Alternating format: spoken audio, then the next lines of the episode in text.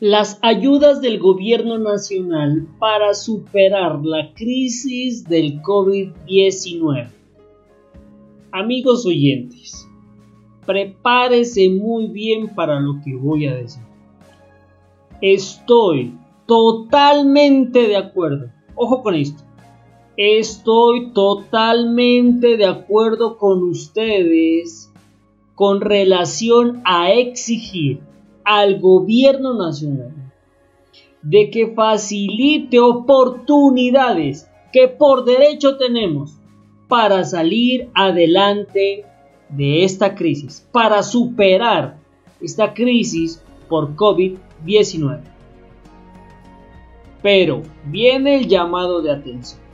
Después de aclarar de que estoy totalmente de acuerdo con que hay que exigirle al gobierno nacional de que facilite escenarios para una mejor educación, para mejor trabajo, para mejores servicios de salud, también me veo obligado a hacer el llamado de atención.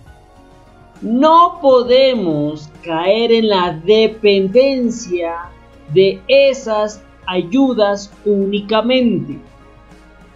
¿Qué quiero decir con esto?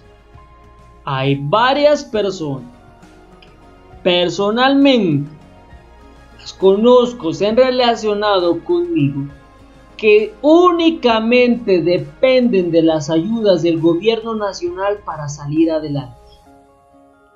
Lo cual no estoy de acuerdo. Porque el hecho de que tú dependas de que otros te ayuden, de que otros te den una ayuda económica, no permite que liberes tu potencial al 100%. Si tú dependes de la ayuda de otros, tan solo de la ayuda de otros, nunca vas a tener la oportunidad de lograr lo que en tu vida mereces y quieres. Porque esto ha conllevado a que las personas tan solo vivan exigiendo y no aportando para tener una vida mejor, una vida más saludable, una vida con mejores oportunidades. Soy testigo de cómo varias personas al momento de vincularse laboralmente a una empresa rechazan un contrato laboral porque esto exige que tengan que afiliarse a una seguridad social y rechazan ese contrato laboral porque van a dejar de recibir las ayudas del gobierno nacional. Y se supone que ese trabajo es lo que más anhelan en la vida, ese empleo. Entonces, si miran la contradicción de que prefieren no trabajar porque el gobierno nacional les da X o Y ayuda, más ganan estando en casa recibiendo esas ayudas. Este mensaje es para ese tipo de personas. Sé que estoy hiriendo susceptibilidades con este mensaje.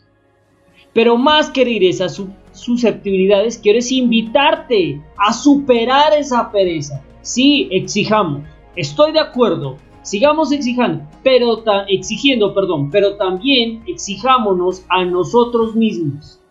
Exijámonos para liberar nuestro potencial al 100%. Exijámonos para ser mejores personas exijámonos para aprovechar las oportunidades que también nos llegan y no solo depender de que otros nos estén regalando y dando.